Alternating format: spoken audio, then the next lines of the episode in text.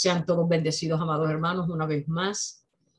Esta es la mañana que ha hecho Jehová en su grande, perfecta y amorosa misericordia para nuestras vidas, sus vidas, hermanos de la fe. El lunes pasado comenzamos con un nuevo tema extraordinario titulado Sirviendo a otros. Hablábamos que el servicio cristiano nace del amor genuino que se siente por el Salvador que es Cristo Jesús y de la preocupación que nace en nuestros corazones para ayudar y servir al prójimo, que es su gran mandamiento. Ese servicio eh, debe ser siempre desde el amor y por el amor, sin segundas intenciones y de acuerdo a como lo demanda la palabra de Dios.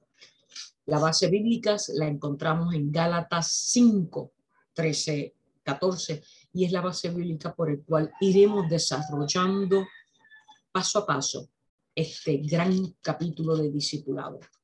Gálatas 5, 13 al 14 dice y leemos en el nombre del Dios Trino, porque vosotros hermanos a libertad habéis sido llamados Alabado sea el nombre de Jesús. Solamente que no uséis la libertad como ocasión para la carne, sino servíos por amor los unos a los otros. Porque toda la ley en esta sola palabra se cumple. Amarás a tu prójimo como a ti mismo. Hemos leído Gálatas 5, 13, 14, en la cual se establece a través del apóstol Pablo la gran comisión. La libertad en Cristo Jesús es para obrar conforme la alianza del Espíritu Santo en la comisión dada por el Señor Jesús, nuestro Rey, nuestro príncipe de paz, abogado para con Cristo, para con Dios tenemos con Él. Hemos sido justificados por Él, viviremos en la glorificación por Él. Por eso tenemos que estar conectados a la fuente. A través del Espíritu Santo que nos fue dejado y mora en cada uno de nosotros para, guiados única y exclusivamente por el poder del Espíritu Santo, Dios y el acto salvífico de Jesucristo en la cruz, en esa comunión de la Trinidad, ser guiados a obrar tanto en palabras como en acción hablábamos de la exhortación que Pablo daba a la congregación de Filipo en el libro de los filipenses y discutimos el capítulo 2 del 1 al 18, por si bien quieren repasarlo. Allí estaba contenido unas exhortaciones extraordinarias que en el día de hoy hacen eco y son necesarias que las repasemos para vivir de acuerdo a, esas, a esos consejos apostólicos. Eh, es bien importante que nosotros siempre seamos guiados por la palabra de Dios, que es palabra de vida y verdad. En la mañana de hoy vamos a continuar discutiendo y desarrollando el tema sirviendo a otros. Y vamos a comenzar con una pregunta. ¿Cuál fue uno de los propósitos de Jesús en, en su vida humana? Les exhorto a que vayamos al libro o al Evangelio de Marcos, el capítulo 10, versículos del 35 al 45. Marcos 10, versículos del 35 al 45.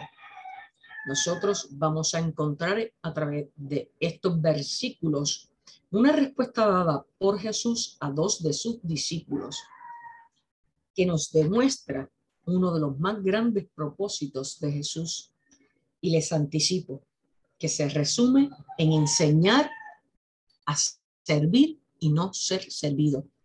Repito, uno de los grandes propósitos de Jesús en su vida humana, en su ministerio terrenal, fue enseñar a servir y no ser servido.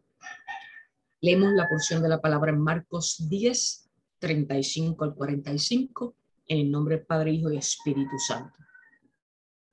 Entonces Jacobo y Juan hijos de Zebedeo se le acercaron diciendo, Maestro, querríamos que nos hagas lo que pidiéramos. Él les dijo, ¿qué queréis que os haga? Ellos le dijeron, concédenos que en tu gloria nos sentemos el uno a tu derecha y el otro a la izquierda. Vamos a pausar. Hemos leído Marcos 10, los versículos 35 hasta el 37. Están congregados los discípulos en torno a Jesús. Recuerde que los doce discípulos fueron Simón Pedro, Andrés, Jacobo o Santiago, Juan, Felipe, Bartolomé, Tomás, Mateo el de Leví, Jacobo, Judas Tadeo, Simón y Judas el Iscariote. Y aquí están Jacobo y Juan. Jacobo, que es Santiago. Y entonces ellos están pidiéndole a Jesús que en su gloria ellos tuvieran un trato preferencial y uno estuviera a su derecha y el otro a la izquierda. Es decir, ellos estaban pidiendo un reconocimiento al lado de Jesús, el Rey, el Mesías que estaban esperando, y ellos querían ser parte del prestigio y el poder que ellos les reconocían, ¿verdad? A Jesús como el rabí, como el Mesías al mismo tiempo. Dos de sus discípulos que llevaban tres años con él le están pidiendo un trato preferencial de estar sentado uno a la derecha y otro a la izquierda. Es decir, que fueran reconocidos ante la autoridad de que estaba en el centro, que es Jesús. Ahora vamos a continuar. Versículos 38 en Marcos 10. Entonces Jesús les dijo, no sabéis lo que pedís. ¿Podéis beber del vaso que yo bebo o ser bautizado con el bautizo con que yo soy bautizado? Ellos dijeron, podemos. Jesús les dijo, a la verdad, del vaso que yo bebo beberéis y que con el bautismo con que yo con que yo soy bautizado seréis bautizados. Pero el sentaros a mi derecha y a mi izquierda no es mío darlo, sino a aquellos a quienes está preparado. Leímos hasta el versículo 40. Jesús demostró, ¿verdad? En la respuesta que le da a sus dos discípulos que piden trato preferencial, Jacobo y Juan, les contesta, ¿verdad? Que él no vino a hacer su propia voluntad, sino la voluntad de aquel que eh, quien lo envió. Él no vino a hacer su voluntad, sino la voluntad de quien lo envió. Por lo tanto, él no, no podía aceptarlo ni a la izquierda ni a la derecha, porque ese no era el propósito profético y mesiánico de Dios encarnado en Jesús. Continúan versículos 41. Cuando lo oyeron, los diez otros discípulos comenzaron a enojarse contra Jacobo y Juan. Mas Jesús llamándolos les dijo, sabéis que los que son tenidos por gobernantes de las naciones se enseñorean de ellas y sus grandes ejercen sobre ellas potestad. Pero no será así entre vosotros, sino que el que quiera hacerse grande entre vosotros será vuestro servidor. Y el que de vosotros quisiera ser el primero, será siervo de todos. Porque el Hijo del Hombre no vino para ser servido, sino para servir y para dar su vida en rescate por muchos. Repito el versículo final en Marcos 10, versículo 45. Porque el Hijo del Hombre no vino para ser servido, sino para servir y para dar su vida en rescate por muchos. Amén.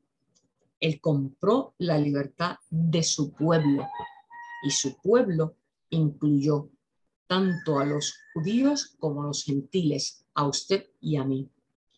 En el reino de Dios, el servicio humilde es un requisito como lo demostró el ministerio de Jesús. cuando él usa las palabras que son contundentes, es una aseveración de verdad absoluta.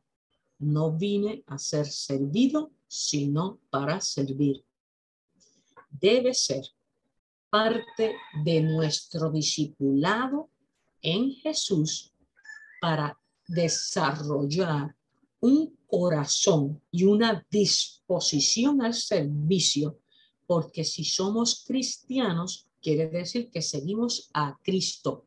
Y si Cristo es nuestro modelo, debemos imitar la estatura moral y la estatura espiritual de su obra en nuestra vida, obra redentora, liberadora y salvadora, realizada en la cruz, resucitado y glorificado. Por lo tanto, amados hermanos, tenemos que entender el contexto de Marcos 10, 35, 45.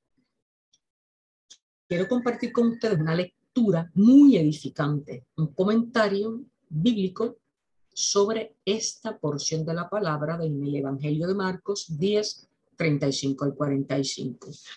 Estos dos discípulos de Jesús, Jacobo y Juan, se le acercan con una petición. Pedir eh, un lugar de privilegio en la presencia de Jesús. Sentarse cerca de una autoridad denota estatus. Jacobo y Juan piden sentarse uno a la derecha y otro a la izquierda, especificando que es su deseo para cuando estén en la gloria.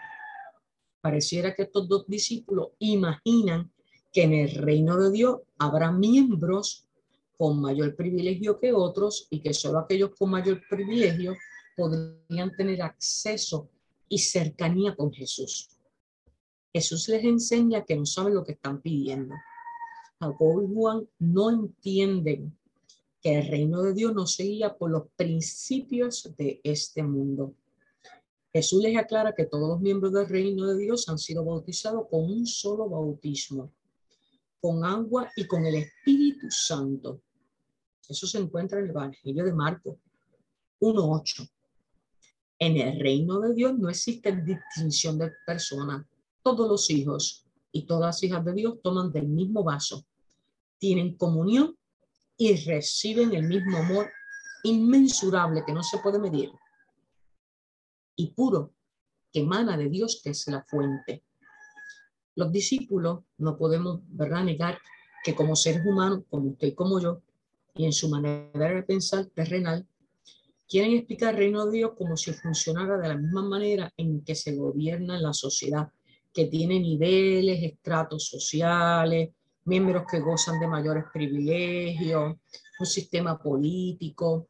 Eh, esta manera de pensar, cuando la extrapolamos a nuestras congregaciones, a la iglesia, al cuerpo de Cristo, lo que genera son divisiones, luchas internas y fricción entre los miembros. Los otros discípulos se menciona que estaban molestos porque escucharon que tanto Jacobo como Juan estaban pidiendo privilegio y ser tratados de una manera diferente. Eran doce, estuvieron tres años en el ministerio terrenal de, de Jesús y en este instante están pidiendo privilegios. ¿Cómo si hubiese sentido usted si fuera un discípulo, uno de los doce discípulos, y escuchara que estos dos están pidiendo privilegios y todos han sido tratados iguales por Jesús? Y usted se preguntaría muchas cosas, ¿cierto? Bien, en la actualidad hay muchos miembros de iglesias que hacen la misma petición que Jacobo y que Juan. Quieren tener mayor estatus, quieren gozar de privilegio sobre sus hermanos y hermanas en Cristo. Hay que tener mucho cuidado, amados hermanos. Por eso esta clase de discipulado les alerta en el espíritu a cuáles son aquel, aquellas cualidades de Jesús que nosotros tenemos que incorporar en nuestra vida personal y en nuestra vida pública, porque hay un solo testimonio, somos cartas abiertas, hay un solo testimonio. Si somos cristianos hay un solo testimonio que incluye tanto la parte privada como la parte pública de nuestro ser. Y la lucha eh, por el poder dentro de algunas comunidades cristianas es tan intensa a veces que lleva rivalidades destructivas de los miembros del cuerpo de Cristo. Esa manera de pensar que, que se filtra en la iglesia es una estrategia del enemigo.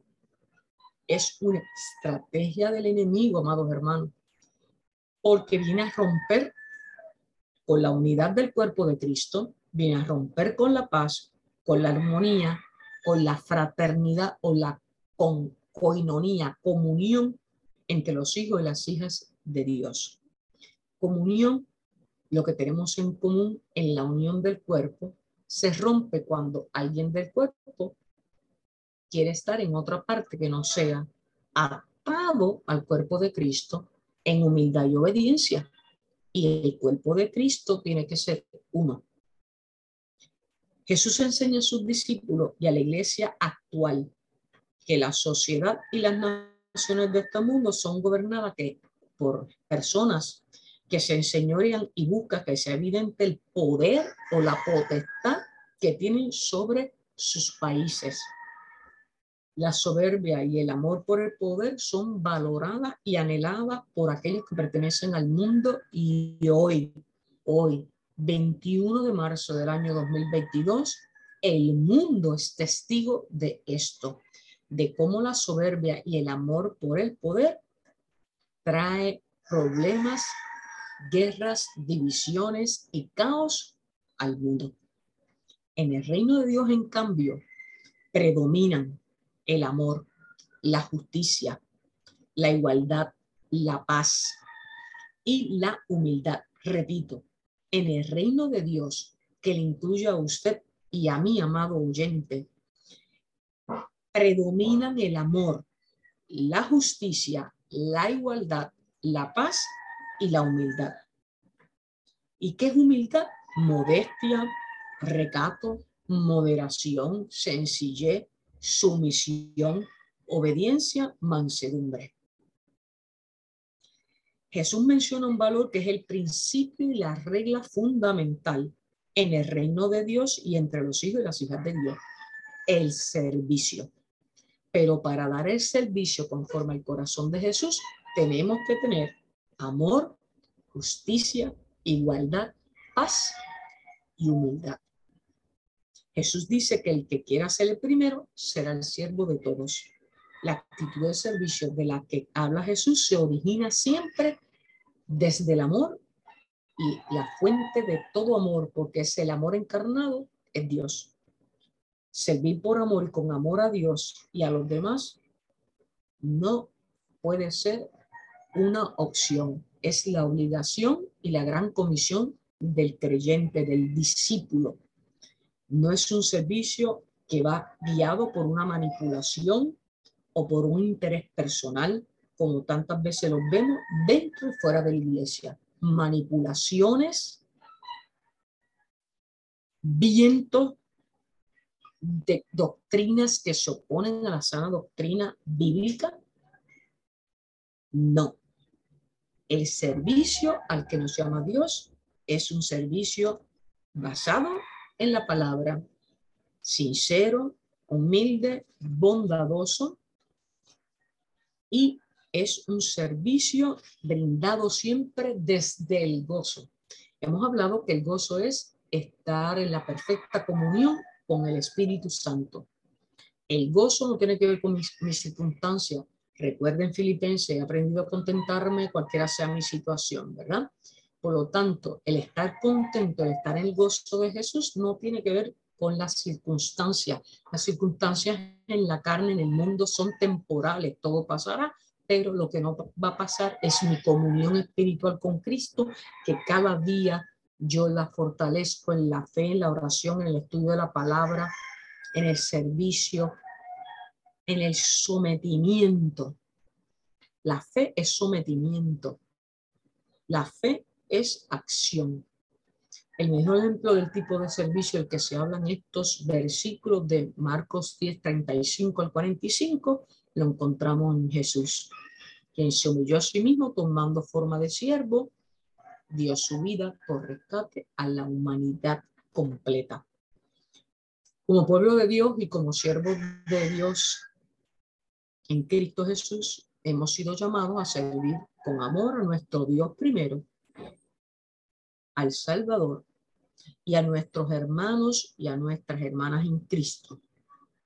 Y también a nuestro prójimo, porque la comisión es añadir almas al reino a través de la proclamación de la palabra, del ministerio de evangelismo, ministerio del discipulado, cuerpo de Cristo, cuando conformamos una congregación de fe. Quien quiera estar más cerca de Dios será quien se considere siervo de todos y de todas, dejando atrás el servicio a intereses personales a nutrir el ego o actuar como fariseos, creyéndose superiores a los demás. Estos versículos en Marcos 10, 35, 45 generan una pregunta para mí y para usted. Y las preguntas son las siguientes, amados hermanos.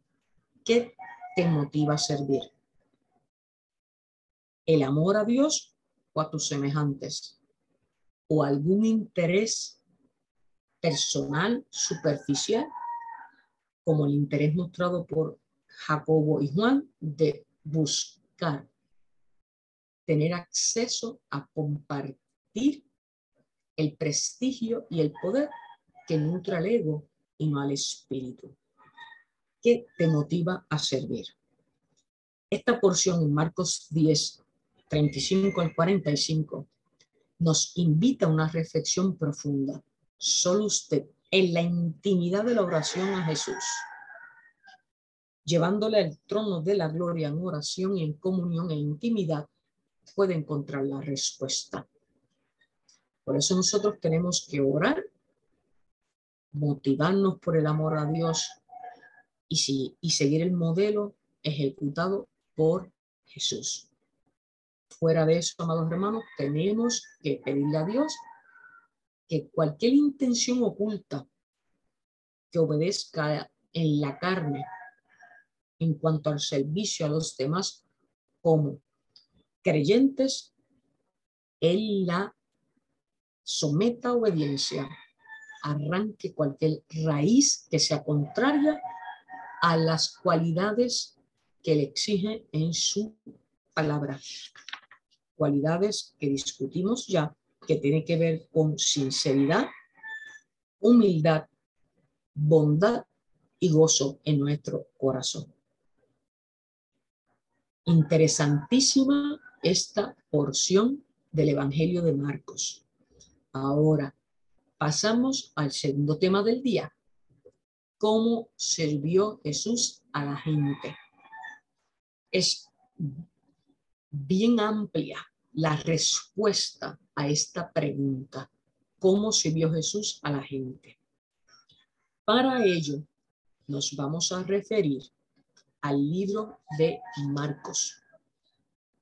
El libro de Marcos, el Evangelio según San Marcos, es un evangelio que está narrado por los sucesos de la vida y ministerio y obra redentora de Jesús.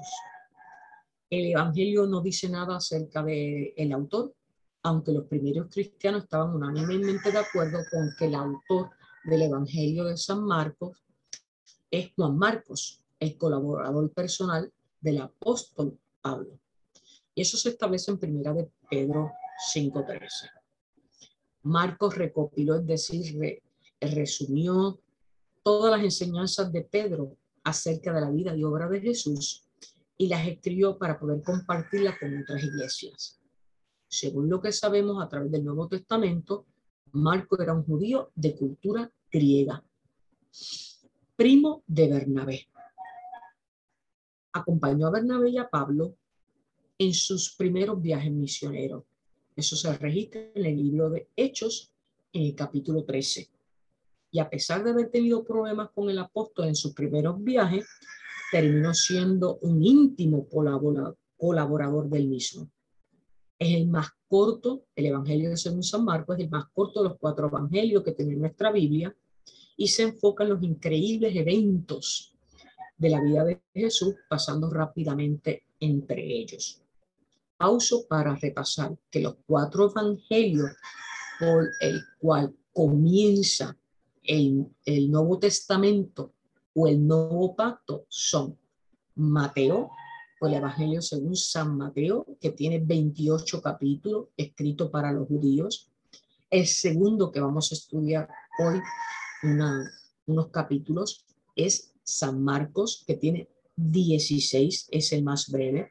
Luego le sigue San Lucas, que estaba dirigido más bien a los gentiles y tiene 24 capítulos. Y luego San Juan con 21 capítulos. Bien, los hechos y, el ministerio de Jesús tienen plena autoridad en los evangelios porque Él es el protagonista, Él es la buena noticia, Él es la razón del cumplimiento profético, el Emanuel, el Mesías Redentor, Dios con nosotros. Y el Evangelio de Marcos muestra a Jesús como el siervo de Dios, como el trabajador de Dios incansable. El Evangelio de Marco es un libro donde se presenta a Jesús siempre obrando, como dice el himno, ¿verdad? Es importante que a través de la lectura de este Evangelio, la idea es poder conocer cómo fue la vida de nuestro Señor, cuál fue su obra, cuáles fueron sus enseñanzas, cómo debemos ser sus discípulos, quienes se opusieron a Él y poder aprender más acerca del carácter de nuestro Dios.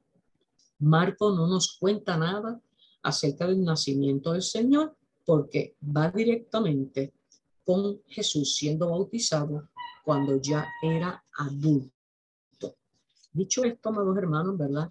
Eh, también conviene eh, ver un panorama del perfil de quién es nuestro Señor Jesucristo. Jesucristo, ¿verdad? Yeshua en hebreo y arameo significa el Señor es la salvación. Por lo tanto, Jesús es el Salvador. La primera mención de Jesús se hace en Mateo 1.1 y en Juan 3.16, conocido por todos, se le llama el Evangelio en miniatura porque resume lo que estaba en el corazón de Dios para reconciliar al mundo, porque de tal manera amó Dios al mundo que ha dado su Hijo unigénito para que todo aquel que en él cree no se pierda, más tenga vida eterna. Amén. Jesucristo, el Mesías, el ungido, eh, el, el Rey elegido por Dios, es nuestro Señor y Salvador, nuestro Redentor. Los evangelios que significan las buenas nuevas. ¿Por qué es la buena nueva? Porque ha nacido el Mesías. Eh, se escribieron los evangelios 30 o 60 años después de la muerte de Jesús. Jesús tenía, recordemos, 30 años cuando comenzó su ministerio público. Jesús tenía 12 discípulos de mucha, eh, sin mucha educación, pescadores en su mayoría, quienes serían los encargados de llevar el mensaje de Dios al mundo, guiados por el rabí. Rabí significa el maestro. Y eh, en Marcos 1.15, el reino de Dios está cerca. Arrepiéntase de sus pecados y crean la buena noticia. Marcos 1.15 confirma que Dios está encarnado en Jesús, que es el Mesías esperado en la profecía y que su reino está cerca. Jesús pasó mucho de su tiempo ayudando a la gente a comprender qué quería decir con el reino de Dios y la forma en la que los ciudadanos de ese reino debían comportarse. Por eso decimos que la Biblia es nuestra constitución, nuestro manual de fe. El reino de Dios, según lo describía Jesús, no es tan solo un cielo en alguna parte del futuro del creyente. Significa que Dios está a cargo de todo nuestro tiempo, del presente, del pasado y del futuro, porque Él es la eternidad. El, el reino de Dios estaba cerca para la audiencia de Jesús, porque estaban a punto de saber cómo convertirse en ciudadanos, arrepintiéndose de sus pecados y prometiendo fidelidad a Dios. ¿A qué se parece el reino de Dios? Preguntó alguna vez Jesús. ¿Cómo puede ilustrarlo? Es como una pequeña semilla de mostaza que un hombre sembró en un jardín. Crece y se convierte en un árbol y los pájaros hacen nidos en las ramas. Eso lo encontramos en Lucas 13, 18 al 19. En, en el Evangelio según San Marco vemos a Jesucristo obrando milagros. Las bodas de Canaán, la pesca milagrosa, Jesús sana a un leproso, el hombre que no podía caminar, Jesús saca, eh, sana a un endemoniado, calma la tempestad, la resurrección de Lázaro. Jesús dio evidencia a el mundo en el que le tocó nacer, vivir, y le plació a Dios en su eternidad colocarlo para que los que estaban en torno a él, sus discípulos y las multitudes, pudieran tener evidencia de que el Mesías, el ungido, el Emanuel, el Dios con nosotros, efectivamente era Jesús. Por lo cual es importante hablar de este, de este aspecto porque cuando decimos que estamos en clases de discipulado, quiere decir que estamos aprendiendo del maestro y el maestro Jesús. Les invito a que usted tenga hambre y sed de conocimiento y pueda leer en sana doctrina siempre, la, en la palabra de Dios y en libros que puedan ser recomendados por sus pastores, la vida, obra de Jesús. Hay muchísimos libros, pero escudriñarlo todo, retener. Lo bueno nos advierte la palabra, ¿verdad? Escudriñarlo todo, retener lo bueno. Estudie, conozca a quién le servimos en espíritu y verdad, aquel que dijo, yo soy el camino, la verdad y la vida. Nadie viene al Padre sino por mí. Alabado sea el poderoso nombre de Jesús. Bien, ¿cómo se vio Jesús a la gente? Tenemos que comenzar. Ya le di un panorama general del texto bíblico, que es el Evangelio según San Marcos, y de unos conocimientos generales que tenemos en torno a la persona de Jesucristo. Marcos 1 va a ser nuestra referencia. Predicación de Juan el Bautista es el subtítulo. Evidencia que el Mesías había llegado. Leemos en Marcos 1 a partir del versículo 1 en adelante e iré explicando conforme haga pausas. Leemos Marcos 1 en el nombre del Dios Trino. Principio del Evangelio de Jesucristo, Hijo de Dios. Así comienza de inmediato la evidencia de las buenas nuevas. Como está escrito en Isaías, el profeta, donde aquí está citando el Antiguo Testamento. Anoten, la profecía estaba en Isaías 43 y en Malaquías 3.1. Repito, Isaías 43 y en Malaquías 3.1 lo que ahora Marcos está una vez más reescribiendo. Estaba en Isaías 43 y en Malaquías 3.1. He aquí yo envío mi mensajero delante de tu faz, el cual preparará tu camino delante de ti. Voz del que clama en el desierto, preparar el camino del Señor, enderezar sus sendas. Bautizaba Juan en el desierto y predicaba el bautismo de arrepentimiento para perdón de pecados.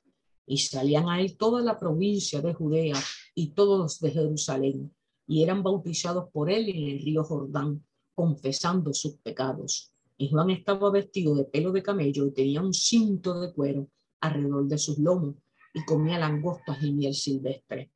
Y predicaba diciendo, escuchen, viene tras mí el que es más poderoso que yo, a quien yo no soy digno de desatar la correa de su calzado. Yo a la verdad os he bautizado con agua, pero el que viene os bautizará con Espíritu Santo. Amén. Marcos comienza indicando que la profecía de en Isaías y en Malaquías ya es un hecho. Y hay un mensajero del pacto que fue Juan el Bautista. Recordemos que Juan el Bautista es hijo de Zacarías y Elizabeth. Y Elizabeth eh, tenía una relación de prima con María, la madre de Jesús. Y Juan es el heraldo, el mensajero de Cristo, el que preparó el camino, llamando a los hombres al arrepentimiento de sus pecados. Él tenía Juan clara su misión y sabía que en algún momento cuando llegara el Mesías, él habría de retirarse en el momento oportuno para dar paso al que venía tras de él por el poder del Espíritu Santo. Fíjense qué importante es tener una comunión con Dios a través de su Santo Espíritu para reconocer nuestros tiempos y nuestras comisiones. En Juan vemos eso claramente. Él vino como mensajero del pacto y sabía, tenía plena conciencia de que tendría un momento donde tenía que retirarse para dar paso al que venía en la autoridad de Dios a bautizar en el Espíritu. El Señor Jesús prepara el corazón de los pecadores para que sean su templo por el ministerio de su palabra y las convicciones del Espíritu, y Él entra como el mensajero de paz y de consuelo. Amén. Continuamos. El bautismo de Jesús. Estamos en Marcos 1, versículo de 9 en adelante. Y debo aclarar, en esta parte de del Evangelio según San Marcos, en la sección del bautismo de Jesús, que es a partir del versículo 9, Jesús se bautizó no por arrepentimiento, porque pecado no fue conocido en él, sino para identificarse con el hombre pecaminoso y porque él tenía un destino profético por el cual fue diseñado. Aconteció en aquellos días, versículo 9, que Jesús vino de Nazaret, Nazaret, una aldea de Galilea, y fue bautizado por Juan en el Jordán. Y luego, cuando subía del agua, vio abrirse los cielos y al Espíritu como paloma que descendía sobre él y vino, y vino una voz de los cielos que decía, tú eres mi hijo amado, en ti tengo complacencia. Mira, amados hermanos, debemos imaginarnos ese instante que fue un momento glorioso. El Mesías, el Salvador prometido, el ungido. En ese momento del bautismo simbólico de Juan, se confirma en los cielos la voz que dice, tú eres mi amado, en quien tengo complacencia. Hay una confirmación celestial. Y Juan reconoce que ya su momento y su misión había sido cumplida, porque el Mesías, el que iba a llegar, estaba frente a él. Nos imaginamos que Juan debió sentir un gozo pleno de haber cumplido su comisión conforme fue guiado por Dios. Vamos ahora a la parte de la tentación de Jesús. Seguimos en el Evangelio según San Marcos, el versículo 12. Y luego el Espíritu le impulsó a, a Jesús y estuvo allí en el desierto. Le impulsó al desierto y estuvo allí en el desierto 40 días y era tentado por Satanás, estaba con las fieras y los ángeles le servían. Fíjense que los 40 días son un número simbólico de transformación en la Biblia. Noé eh, estuvo 40 días y 40 noches en el arca. Israel fue por 40 días en el desierto y por no querer ser transformado y por desobediencia tuvieron 40 años. Moisés cuidó a las ovejas antes de recibir la gran comisión de sacar a su pueblo del cautiverio 40 años. Y fíjense que Jesús fue al desierto por 40 días. Son una simbología dentro de, la cultura eh, judeocristiana que implica un momento de apartarnos para recibir transformación. El Espíritu, es hermoso y poderosa la palabra de Dios. Y era tentado por Satanás, pero Jesús permanece sin pecar y con autoridad sobre los, las fieras y los ángeles. Amén. Luego continuamos en los versículos 14 en adelante. Jesús principia su ministerio. Después que Juan fue encarcelado, Jesús vino a Galilea predicando el Evangelio del Reino de Dios. Cuando en esa predicación los estudiosos de la Biblia, los investigadores, los teólogos dicen que había cerca de tres millones de personas. Él trajo el mensaje del reino de Dios en la tierra y cuando dice que Jesús vino a Galilea a predicar el Evangelio, estamos hablando de que había millones de personas diciendo el tiempo se ha cumplido y el reino de Dios se ha acercado. Recuerden que Él es Dios encarnado en su divinidad, es humano para cumplir su misión profética, es divino porque es el Hijo de Dios y dice arrepentió y cree en el Evangelio y Él es el Evangelio.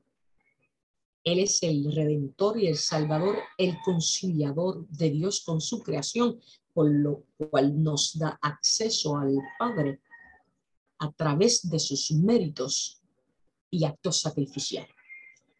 Jesús trajo y siempre predicó un reino de amor, no de esclavitud, un reino de gracia, no de ley, y un reino de humildad, no de orgullo.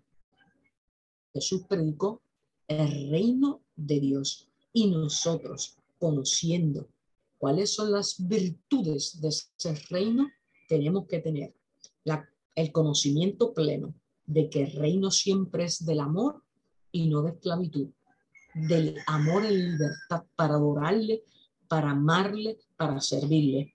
Un reino de gracia, porque no es por nuestros méritos, es por los méritos de Jesucristo.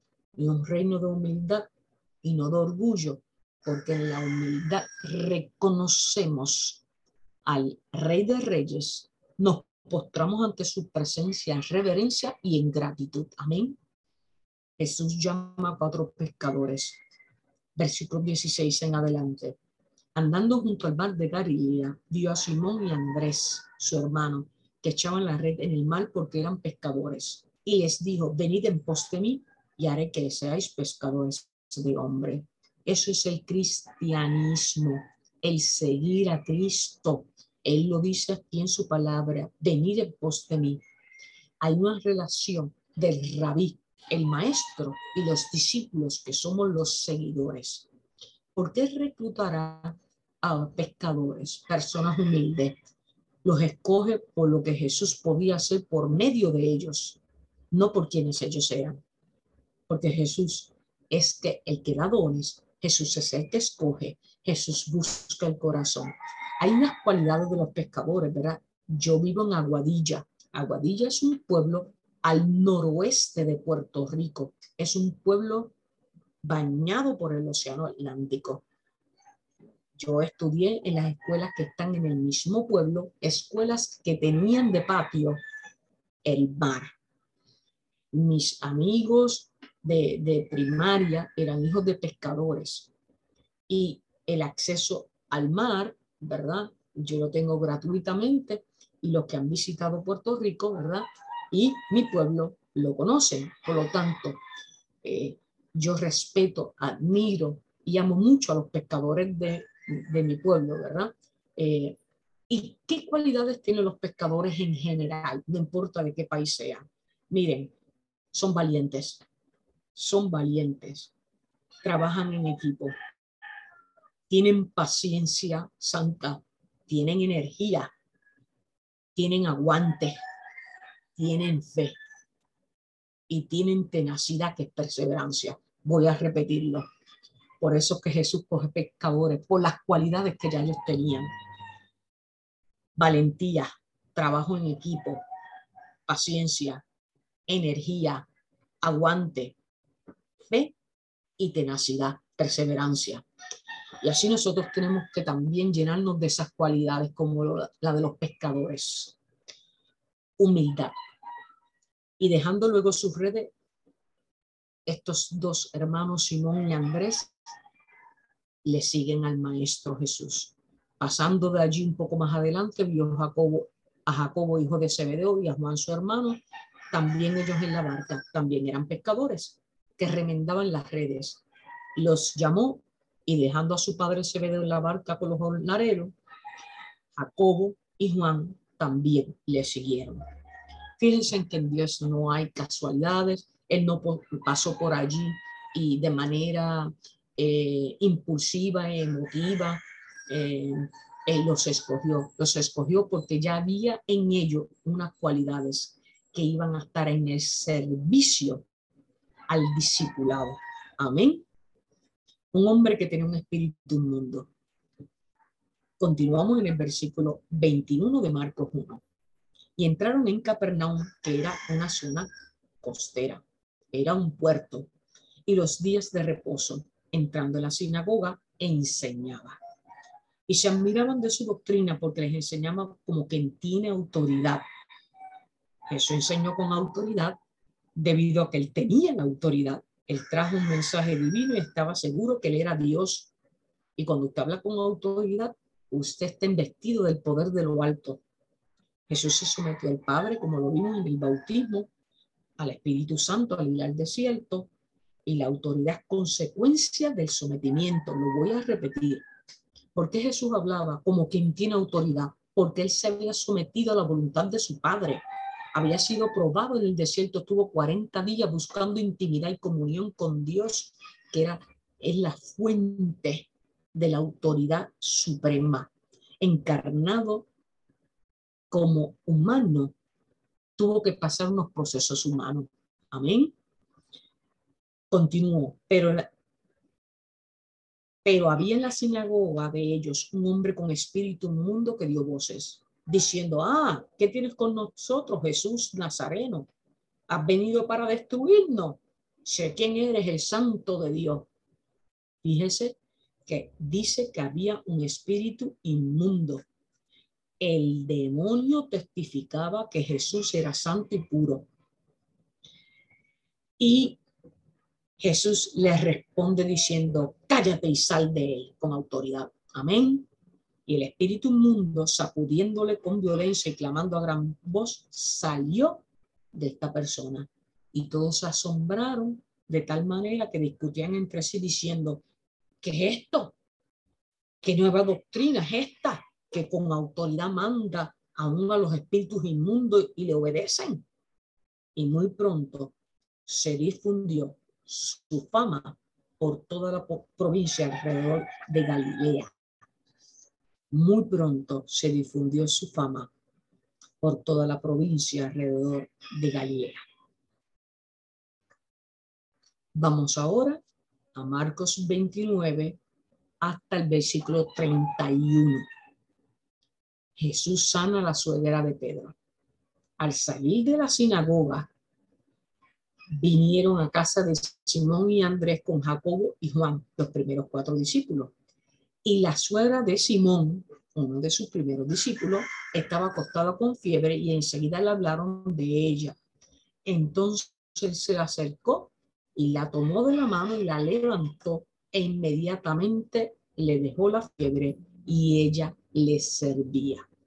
Fíjese que Jesús muestra simplicidad y poder cuando en la humildad las personas están dispuestas a recibir el milagro. Él ministró en la suegra de Simón en privado, sin multitud, porque Jesús está obrando tanto en la vida personal como en el mundo. Jesús siempre es y será con autoridad del Padre Celestial, Dios, el que nos enseñó el ministerio del Evangelio, que es el servicio, y los dones espirituales que conforme a la soberanía del Padre Celestial, Él derrama sobre sus hijos. Fíjense que ella dice, les servía. Había gratitud en su corazón, como nosotros debemos hacerlo. Hemos sido persuadidos por el Espíritu Santo, reconociendo que Jesús es nuestro Rey, el Salvador. Hemos recibido por gracia ese divino regalo pagado con sangre, sangre y muerte en la cruz, resurrección que es la esperanza en Cristo Jesús y nosotros, discípulos de aquel que vino y estuvo entre nosotros, el Emanuel, debemos conocer de su obra y misión para emularlo, para que sea nuestro ejemplo, nuestro paradigma conforme está establecido en su santa palabra, sin añadir ni quitar, sin obedecer, en sana doctrina, guiado por el Espíritu Santo, siempre. Pausamos y continuaremos con el Evangelio según San Marcos, con el favor de Dios, el próximo lunes. Oremos. Señor y Padre Santo, gracias, gracias, gracias, Espíritu Santo de Dios. Tú eres el que nos guía toda verdad. Gracias, Señor, por la obra y el destino profético por el cual enviaste a nuestro Salvador, Cristo Jesús. Espíritu Santo de Dios, entrónate con poder y gloria en nuestros corazones y que tu gracia salvadora nos alcance día y noche, extendiendo tu manto protector a todos los miembros de nuestra familia carnal y espiritual en la fe. Padre Santo, Padre bueno, Padre eterno, que en tu soberanía se cumpla tu voluntad en nuestra vida. Te entregamos, Señor, este ministerio discipulado, que pueda llegar a las vidas para ser transformadas por el poder de tu Santo Espíritu, que se añadan almas al reino de salvación en Cristo Jesús y que sigamos proclamando las buenas nuevas de su evangelio, que es nuestra esperanza salvadora. Padre Santo, te entrego el mundo, tu creación. Quita de nosotros cualquier inmundicia, cualquier pecado oculto que impida estar en perfecta comunión contigo y que los dones del Espíritu, conforme a tu voluntad para nuestras vidas, sean derramados para edificación de tu iglesia, que es el cuerpo de Cristo. Ayúdanos a buen servirte. Anhelamos ser aprobados por ti, Señor. Autoridad suprema en nuestra vida, nuestro único Dios, nuestro único Señor, Padre Celestial. Oramos en el nombre, sobre todo nombre, Jesucristo. Amén, amén, amén.